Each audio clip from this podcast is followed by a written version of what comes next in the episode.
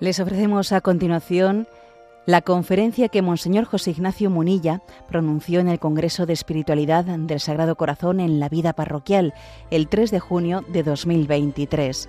Encuentro con el corazón de Jesús en la Eucaristía y en la penitencia.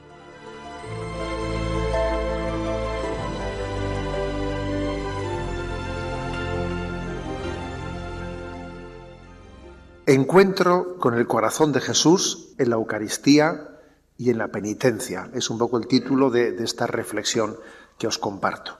Bueno, para abordarla voy a acudir principalmente al Evangelio de San Juan, que yo creo que es el más inspirador para iluminar la teología espiritual del corazón de Jesús, el Evangelio de San Juan. No sé si conocéis una famosa expresión de Orígenes, eh, que es un padre espiritual de los primeros siglos. Orígenes dice él que el corazón de las escrituras es el Evangelio de San Juan. Le parece el corazón de las escrituras, ¿no? Y luego dice, ¿y cuál es el corazón del Evangelio de San Juan? Y entonces dice, es el momento en el que el discípulo amado reclina su cabeza sobre el costado de Cristo. Ese es el momento nuclear, el corazón del corazón de las sagradas escrituras. Bueno, por eso yo acudo eh, a San Juan. Y voy a comenzar por, la Eucaristía, eh, porque os recuerdo que el título es El encuentro con el corazón de Jesús en la Eucaristía y en la penitencia. El Evangelio de San Juan tiene una peculiaridad, que no narra la institución de la Eucaristía, a diferencia de los eh, evangelios sinópticos, Mateo, Marcos y Lucas, no la narra, pero ciertamente no cabe pensar que no la narre porque minusvalore ese momento, ¿no? De hecho, el Evangelio de San Juan es el que tiene el discurso eucarístico del pan de vida, del pan de vida, ¿no? Yo creo que la, razón por la que él no narra la institución de la Eucaristía es porque es el último evangelio que es escrito y al ser el último tiende quizás a no repetir lo que los otros evangelios han dicho y más bien hacer como una exposición complementaria, ¿no? Es como el evangelio más teológico se le ha representado con la imagen del águila, el águila que tiene esa visión desde arriba, desde lo alto, desde el evangelio místico, ¿eh? que ve los acontecimientos desde, ese designio salvífico. Entonces, el Evangelio de San Juan, en ese momento de la institución de la Eucaristía, narra el lavatorio de los pies. Y el lavatorio de los pies es como el correlativo ¿eh? a la institución de la Eucaristía. Y es muy interesante ver que ese momento lo enmarca, lo enmarca desde la Pascua y desde la Alianza. Es, está hecho, es el capítulo 13 de San Juan donde se hace una introducción solemne, encuadrando esa Eucaristía en la fiesta de la Pascua y en la Alianza. Dice Juan 13.1, antes de la fiesta de la Pascua, sabiendo Jesús que había llegado su hora de pasar de este mundo al Padre, habiendo amado los suyos que estaban en este mundo, los amó hasta el extremo. Y es el momento en el que él está encuadrando la institución de la Eucaristía. Pero es muy interesante esto, antes de la fiesta de la Pascua, o sea, ¿cuál es el marco para entender la Eucaristía? El marco es la Pascua. El marco es la Pascua. Y en la Pascua lo que se celebra es que Dios libera a su pueblo de la esclavitud de Egipto y lo lleva al desierto para hacer con ellos la alianza. Era necesario liberarlos de la esclavitud para que siendo libres pudiesen hacer la alianza con Dios. Es el marco, este es el marco de la Eucaristía. Entender la Eucaristía para San Juan es entender que el marco es la alianza. Sabemos que ese momento de la liberación está enmarcado en esa cena pascual, la cena pascual, la cena con los panes ácimos y el cordero pascual. Son los israelitas liberados de la muerte por el signo de la sangre con el que han untado, han rociado las jambas de las puertas y entonces el ángel exterminador pasa de largo y ellos son salvados de, la muerte por esa sangre que les salva, eh, que les salva de la muerte es una cena de liberación.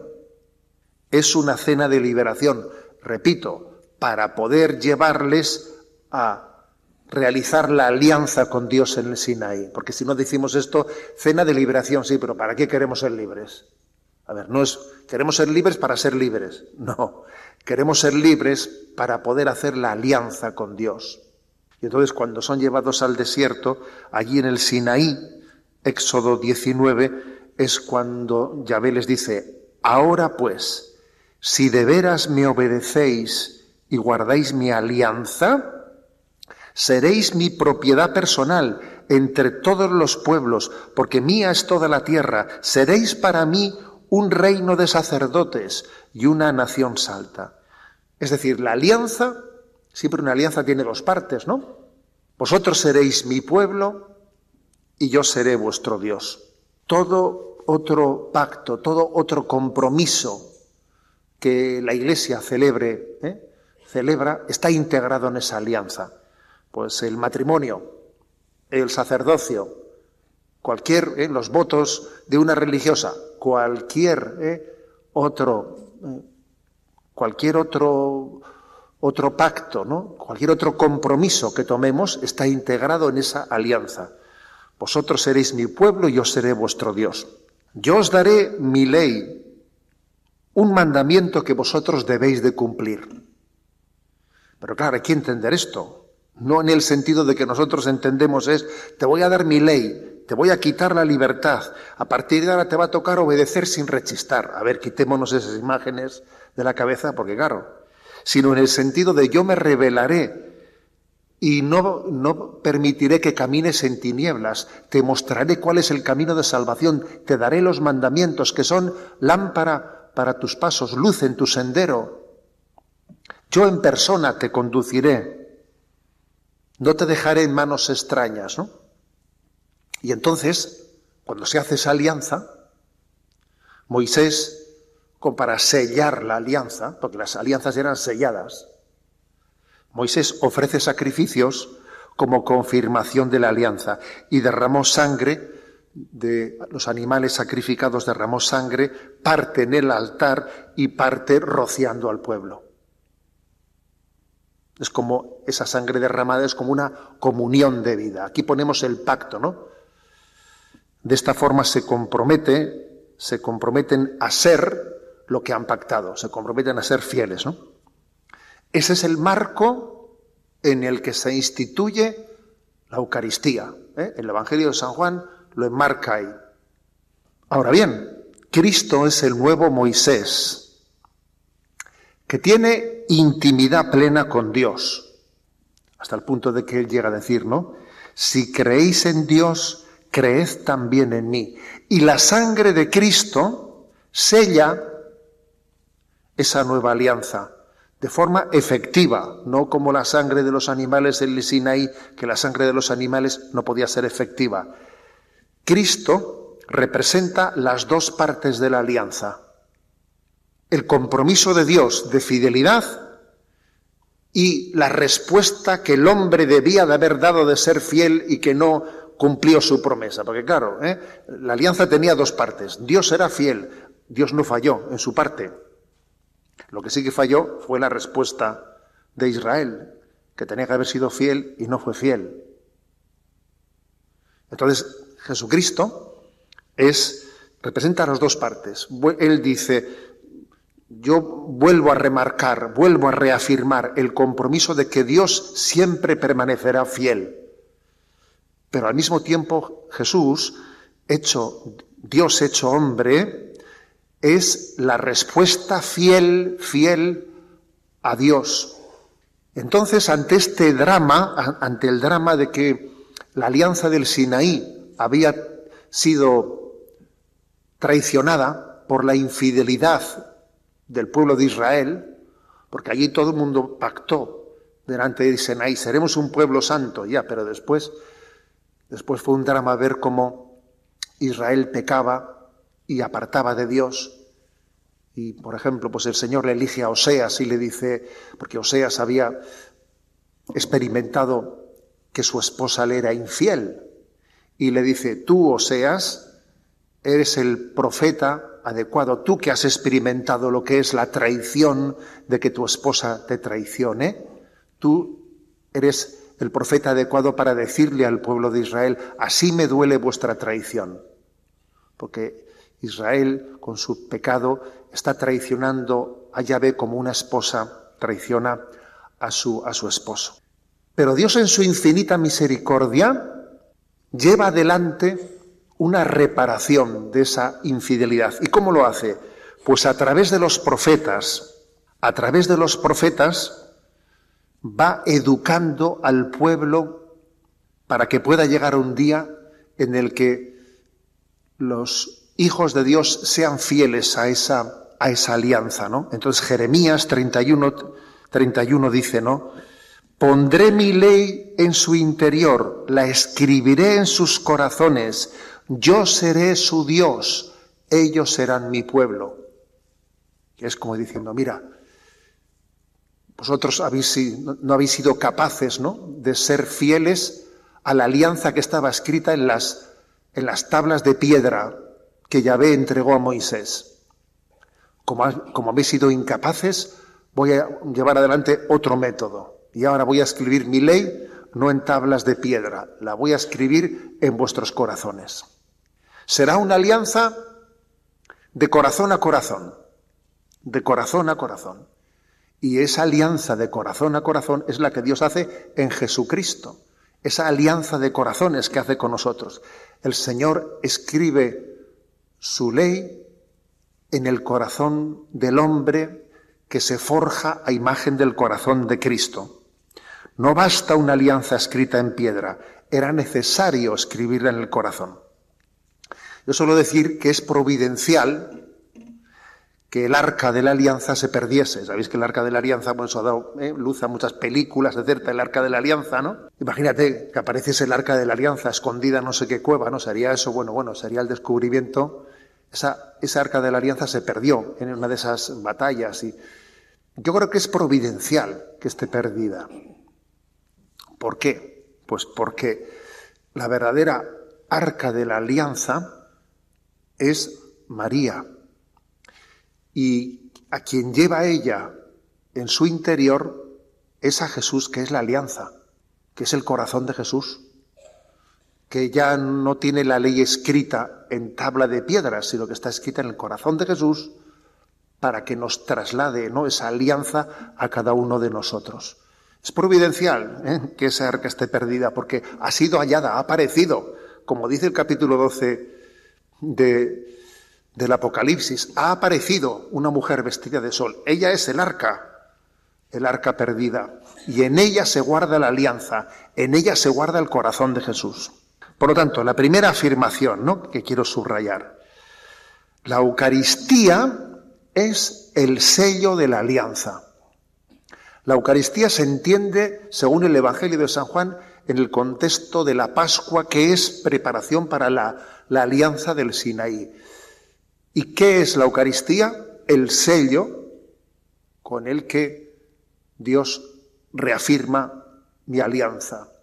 Vosotros seréis mi pueblo, yo seré vuestro Dios. Estaré con vosotros hasta el fin de, de, los tiempos, ¿no? La Eucaristía es la alianza. Cada vez que vamos a la Eucaristía es vamos a reafirmar la alianza, mi alianza con Dios. Dios es fiel y me convoca a la Eucaristía y reafirma la alianza conmigo. Un paso más. La Eucaristía es también la, la redención ofrecida personalmente, se ofrece personalmente. En ese texto de Juan 13, ¿no? que estamos, del que hemos partido la narración que hace paralela la institución de la Eucaristía San Juan, después de haber hecho esa introducción solemne, ¿no? que hemos, que hemos leído, ¿no?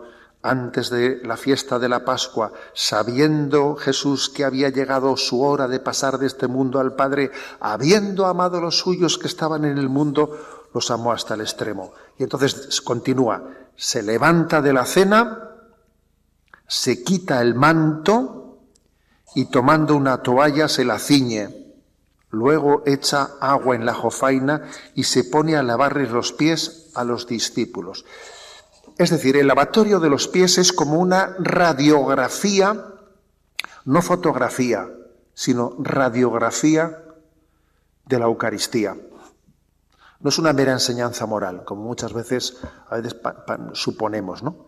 Cuando dice se levanta de la mesa, se despoja de sus ropas, está haciendo una referencia, por eso digo que es una radiografía, cuando dice San Pablo en el himno de los filipenses, siendo de condición divina, no hizo alarde de su categoría de Dios, al contrario, se despojó de su rango, se despojó de sus ropas, se puso de rodillas y fue lavando los pies uno a uno. Es el misterio de la redención ofrecido personalmente uno a uno.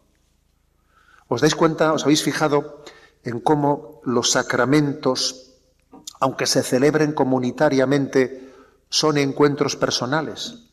El Señor da la Eucaristía uno a uno, comulgamos uno a uno, recibimos el perdón de los pecados uno a uno. El Señor se puso de rodillas uno a uno, limpiando los pies a cada uno de los discípulos. ¿no? Es decir, hay una, tiene que haber una acogida personal a esa redención. Cristo en la cruz nos redimió al mundo entero, sí, pero ahora esa redención tiene que ser acogida, personalizada por cada uno de nosotros, ¿no? Es como la redención aplicada a cada uno de nosotros. Se arrodilla ante nosotros, cuando el Señor nos da la comunión en la Eucaristía a cada uno de nosotros, ¿no? Fijémonos cómo se puso de rodillas ante Judas, ejemplo de una comunión sacrílega, que Judas acepta el signo de que Jesús le lave los pies, pero desprecia la verdad, la verdad del amor, el amor que se le ofrece. Simón Pedro se resistió cuando fue a lavarle los pies, porque es imagen de un discípulo que todavía no está suficientemente purificado. Pero bueno, cuando Jesús le hace ver que necesita de esa redención, pues se abre ¿no? a recibirla. Es decir, que la teología del corazón de Jesús subraya cómo Jesús se entrega personalmente a cada uno.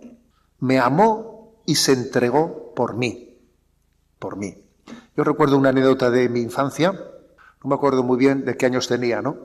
Yo creo que sería muy jovencito, no sé si ocho, nueve o diez, pero me acuerdo que fui a confesarme y tenía necesidad de preguntarle al confesor si Jesús, si yo hubiese sido el único pecador, si Jesús hubiese muerto en la cruz por, solo por mí. Me acuerdo que le hice esa pregunta al cura. Yo creo que el cura quedaría un poco alucinado, ¿no? Pero yo recuerdo haber hecho esa pregunta al sacerdote cuando iba a confesarme. Oiga, me, ha entrado una duda, me ha entrado una duda. Eso de que Jesús murió por nosotros, bueno, es que por nosotros uno abre el paraguas, ¿no? En fin, para todos, ¿no? Pero a ver, pero eso de por nosotros es por mí en concreto. O sea, por mí, solo por mí. Y claro, ¿eh? pues él me respondió con potencia, ¿no? El Hijo de Dios me amó y se entregó a sí mismo por mí solo por mí, ¿no? Entonces, la teología del corazón de Jesús subraya este aspecto, lo ha hecho por ti. Hay un punto del catecismo, que es el 487, en el cual habla del corazón, es el punto del catecismo que habla de la teología del corazón de Jesús. Dice, Jesús, durante su vida, su agonía y su pasión, nos ha conocido y amado a todos y a cada uno de nosotros y se ha entregado por cada uno de nosotros. Entonces, pregunta, cuando Jesús estaba en Getsemaní y estaba allí en aquella lucha, ¿Jesús me conocía a mí? ¿Le conocía a José Ignacio que iban a hacer dos mil años después? ¿Me conocía a mí personalmente? Y dice el catecismo, sí, sí, te conocía. Porque él tenía esa visión beatífica, el Padre le permitía también en su conciencia humana conocer todo aquello para que era conveniente conocer para que la redención que él iba a realizar fuese plena, consciente y perfecta. O sea, Jesús no entregó su vida sin saber muy bien por quién la estaba entregando. No, no. La entregó conociéndole a José Ignacio y conociéndote a ti. Y claro, Entonces esto, fijaros lo que supone, que cuando Jesús se arrodilla en ese elevatorio de los pies, está ante cada uno de nosotros llamando a la puerta, ¿no? Llamando a la puerta y uno tiene que acoger, ¿eh? acoger la Eucaristía diciendo, Señor, ven a mí, ven a mi alma, te necesito. Por eso, cuando se dice el cuerpo de Cristo, amén, ese amén es importantísimo. Ese amén es una acogida a, Jesús que, que se pone de rodillas ante mí, que hace una declaración de amor, que me lava a los pies con su sangre redentora, que se ha despojado de su, de su condición divina, que está con su sangre lavando mis pecados, y yo digo, amén, Jesús, ven a mí, te necesito. Un paso más. La Eucaristía es también la escuela para convertirnos en apóstoles, en apóstoles eucaristizados. Juan 13, seguimos leyendo ese capítulo y dice, cuando acabó de lavarle los pies, tomó el manto, se lo puso otra vez y les dijo, ¿comprendéis lo que acabo de hacer con vosotros? Vosotros me llamáis el Maestro y el Señor y decís bien, porque lo soy, pues si yo, el Maestro y el Señor, os he lavado los pies, también vosotros debéis lavaros los pies unos a otros. Os he dado ejemplo para que lo que yo he hecho con vosotros, vosotros también lo hagáis. Es decir, tenéis que dar la vida unos por otros.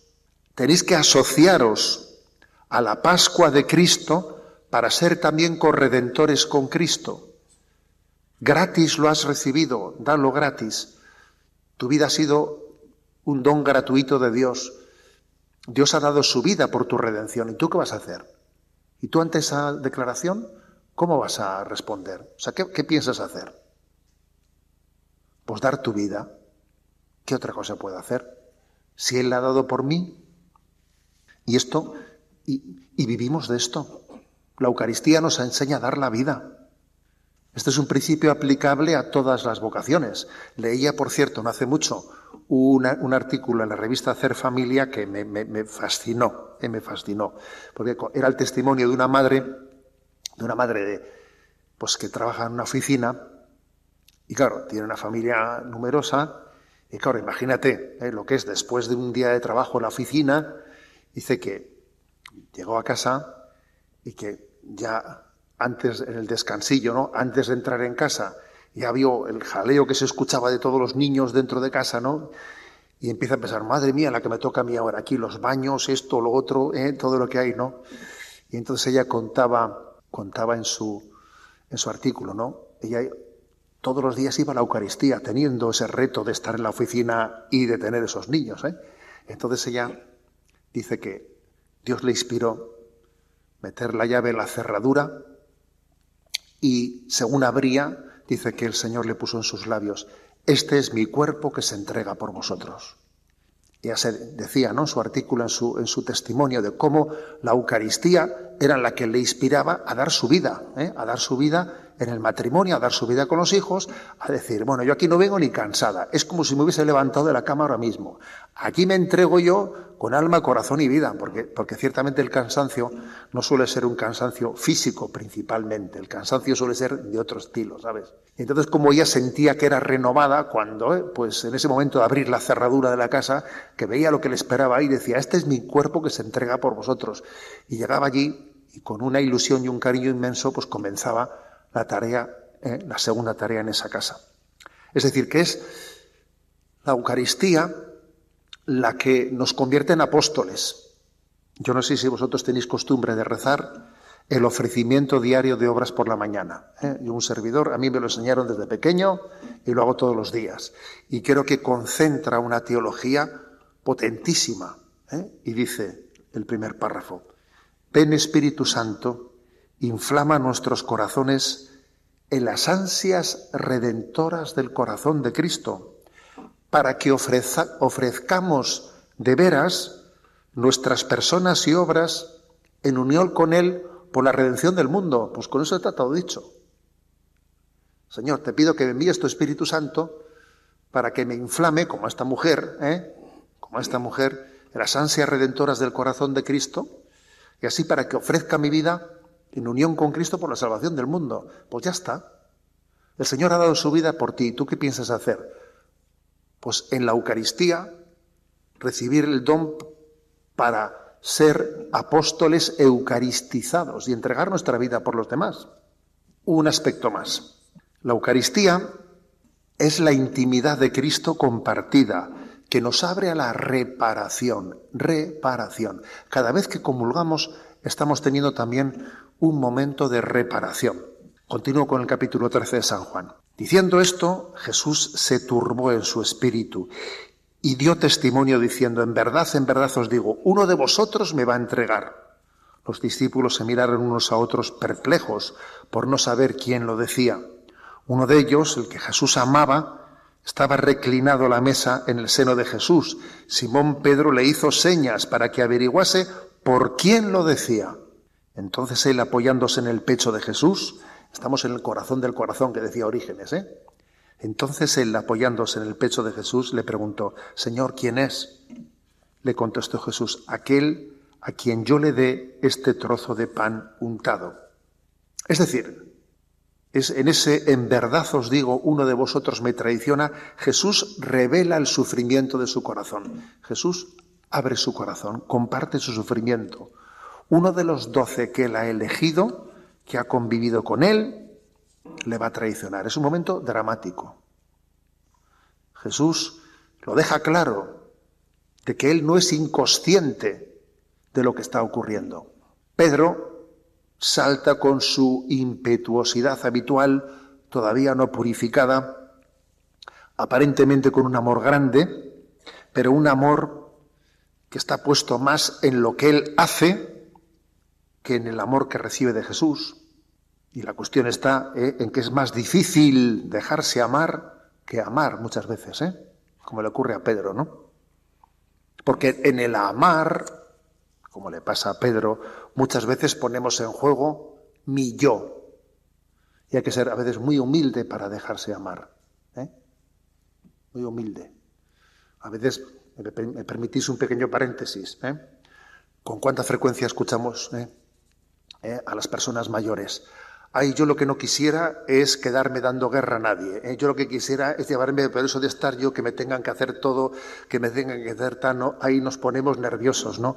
Y yo a veces le he dicho a más de una persona, le he dicho, es que todavía tenemos que purificarnos mucho. Es que tenemos que llegar a entender que el amor perfecto es el dejarse amar humildemente, sin protagonismo alguno, sino recibiéndolo todo y sin tener yo medalla ninguna un amor gratuito de donación. Le dije, y así de paso usted hasta salva a sus hijos y a sus nietos, no se preocupe. ¿eh? Igual le salva. ¿eh? Pero es que nos cuesta ¿eh? ese dejarnos amar. Bueno, cierro paréntesis, que me he salido un poco. ¿eh? Cierro paréntesis. Bueno, entonces en ese momento ese Pedro que está ahí, ¿no? Le hace señas a Juan. Entérate de, quién es ese, ¿no? Es como si le dijese, entérate que ya me encargo yo. ¿eh? Una cosa así, ¿no? Y este es el momento en el que viene la escena clave, ¿no? De Juan reclinándose en el costado de Cristo. Y entonces Orígenes dice, Jesús está en el seno del Padre y el discípulo amado está en el seno de Jesús. Como Jesús está en el seno del Padre, Juan, el discípulo amado, está en el seno de Jesús. Cada vez que comulgamos pasa esto, ¿eh? yo estoy en el seno de Jesús, como Jesús está en el seno del Padre. Es la imagen del discípulo amado que recibe la Eucaristía. Es como un amigo que sintoniza, el amigo reparador. Lo fundamental de la reparación es la sintonía del corazón. Juan siente los, los latidos del corazón de Cristo y está sintiendo lo que a Jesús le debe de doler la traición, ¿no? Juan le pregunta al Señor, ¿quién es? pero no en el sentido que ha preguntado Pedro quién es, ¿eh? porque Jesús, mejor, mejor dicho, lo que Pedro quería es, a ver, que nos chive, ¿eh? vamos a, a ver, vamos a delatarlo. No, Juan lo pregunta en el sentido de la sintonía del corazón, para participar con él de su sufrimiento, para que Jesús se desahogue con él. Y es curiosa la respuesta que Jesús le da. Aquel a quien yo le dé este bocado, ese es. No es una señal para delatarle No, no es una señal para delatarle. Por ejemplo, como la famosa señal de Judas, ¿no? Aquel a quien yo le dé un beso en el huerto de los olivos, ese es. De ahí viene el refrán, eres más falso que un, beso de Judas, ¿no? ¿Eh? O sea, de ahí viene ese refrán. Eso sí era una señal para delatarle. Pero cuando Jesús le dice, aquel a quien yo le dé un bocado, ese es, no es una señal para delatarle. ¿Qué quiere decir Jesús? Es, está diciéndole en otro sentido, es este a quien no puedo dejar de amarle en este momento. Yo no puedo dejar de darle este pan untado aunque sepa que me está traicionando. Yo no puedo dejar de amar aunque no sea correspondido. Ese es el significado de ese aquel a quien yo le doy este pan, ¿no? El corazón de Jesús ama a fondo perdido y es un drama no ser correspondido, pero Jesús no puede dejar de amar. Por lo tanto, la, la comunión es, desde esa perspectiva ¿no? de la teología del corazón de Jesús, es también un acto de reparación, es un acto de sintonizar con lo que le hace sufrir al corazón de Cristo y de gozar con lo que le alegra al corazón de Jesús. Es algo que yo suelo subrayar muchas veces. Sintonizar con el corazón de Jesús. Que a mí me haga sufrir lo que le hace sufrir al corazón de Jesús. A ver, que a veces sufrimos por cosas, pues eso, por un amor propio herido, porque me han humillado, me han despreciado, no me han tenido en cuenta. A ver, ¿tú te crees que eso le hace sufrir al corazón de Jesús? Eso es un sufrimiento que nace del amor propio. ¿Estás sufriendo por eso? Venga, hombre.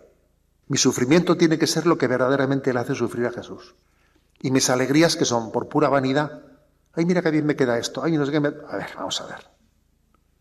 Mis alegrías tienen que ser las que alegran el corazón de Cristo, ¿no?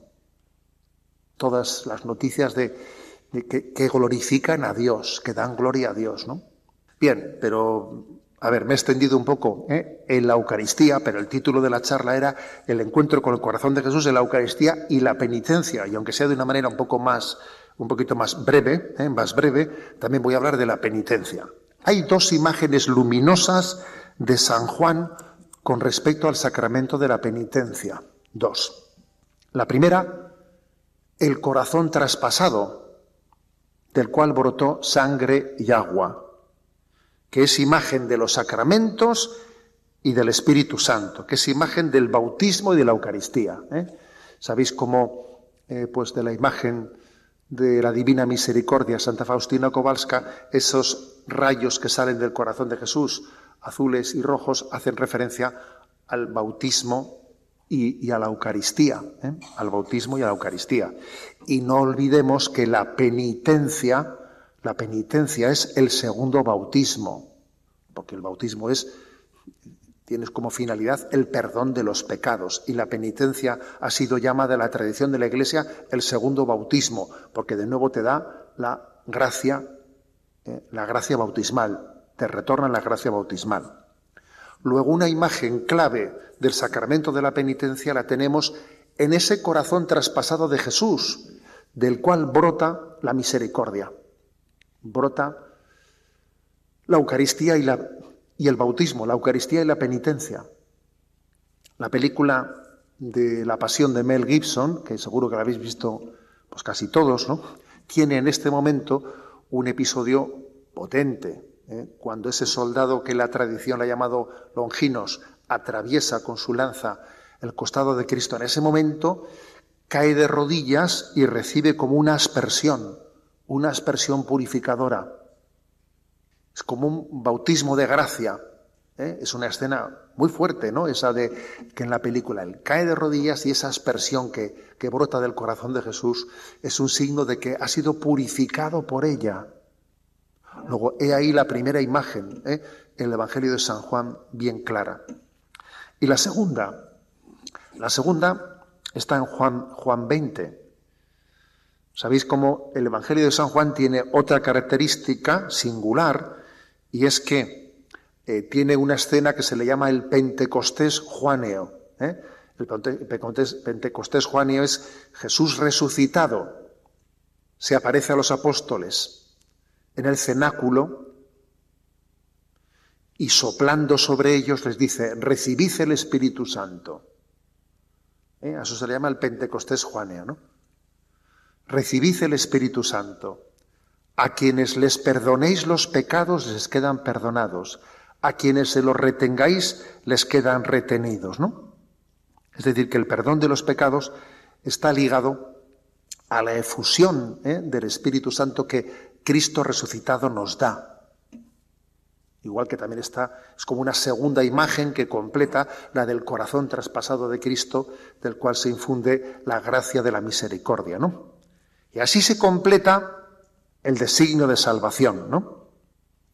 El Espíritu Santo formó en las entrañas de la Virgen María el corazón de Jesús. El corazón de Jesús. En segundo lugar, el corazón de Jesús derramó el Espíritu Santo al mundo especialmente en esa imagen del corazón traspasado. ¿no? San Juan Crisóstomo pone una imagen, ¿no? La imagen dice, imagínate un frasco de perfume, pero que está herméticamente cerrado con un cristal grueso, eh, pues no huele el perfume.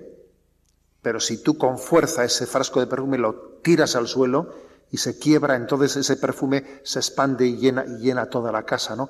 Dice él, así es la efusión del Espíritu Santo. El corazón de Cristo traspasado eh, de él infunde el Espíritu Santo en el mundo. ¿no? O sea, por lo tanto, primero el Espíritu Santo forma en las entrañas de María el corazón de Jesús. En segundo lugar, el corazón de Jesús derrama el Espíritu Santo en el mundo entero. Y en tercer lugar, ese Espíritu Santo derramado moldea cada uno de nuestros corazones a imagen del corazón de Jesús.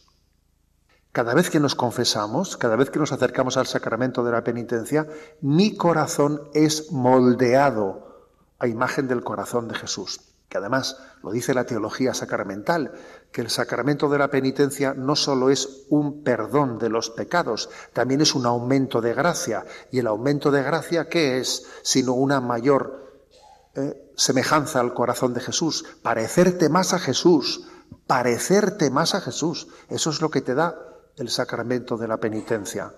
El, el Espíritu Santo moldea en nuestros corazones, ¿no? El corazón de Jesús. Ese espíritu que Jesús infundió a los apóstoles y les dijo, recibid el Espíritu Santo, a quienes les perdonéis los pecados les quedan perdonados.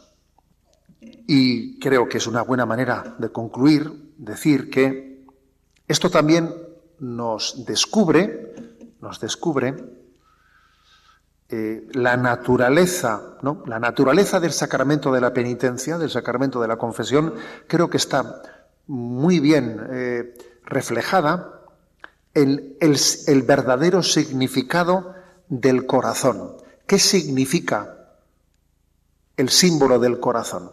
Nosotros tenemos una desgracia que es que el símbolo, estamos bajo el influjo de la cultura romántica. ¿eh? Entonces, pues los corazoncitos, ¿no? Pues traspasados por una, por una flecha, pues la imagen del corazón está un poco ligada a esa cultura romántica, ¿no? Que no es que sea antagónica ¿eh? al cristianismo, pero que obviamente es, tiene una lectura muy, eh, muy parcial, ¿no?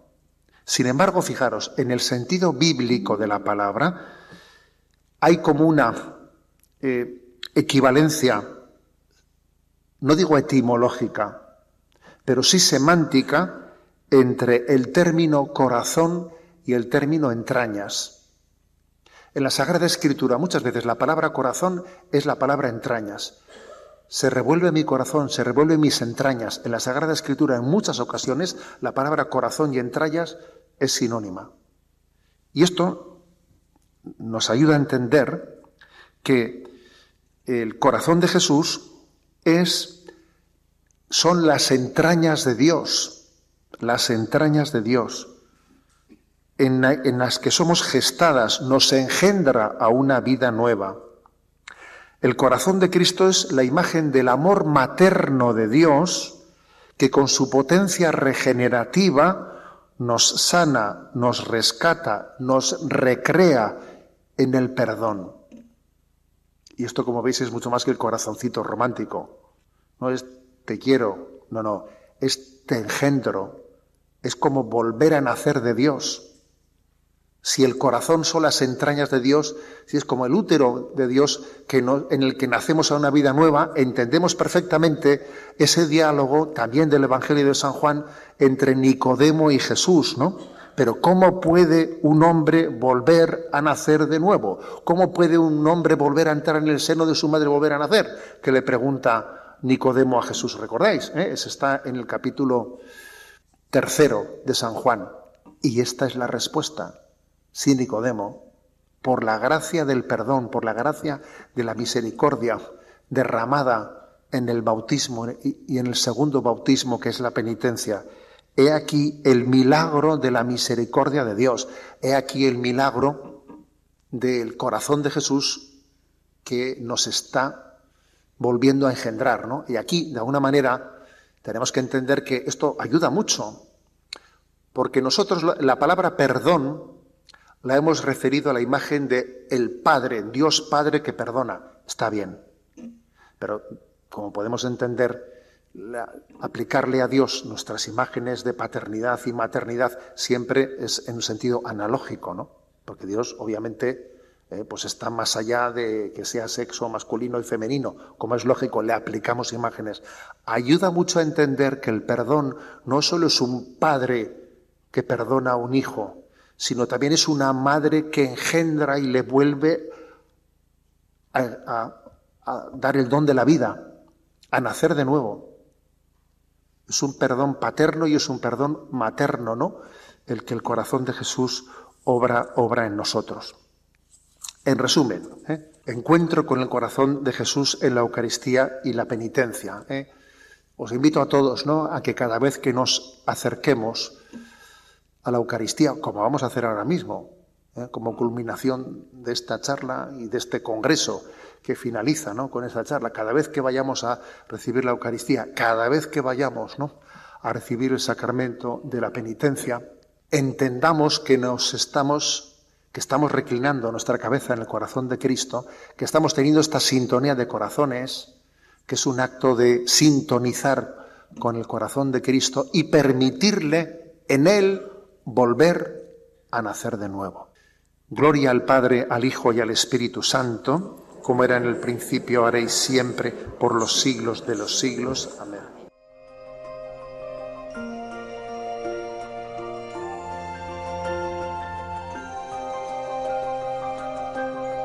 Han escuchado en Radio María la conferencia Encuentro con el Corazón de Jesús en la Eucaristía y en la Penitencia pronunciada por Monseñor José Ignacio Munilla en el Congreso de Espiritualidad del Sagrado Corazón en la Vida Parroquial, el 3 de junio de 2023, organizado por la Parroquia del Sagrado Corazón de Torrevieja en el año jubilar por sus bodas de oro.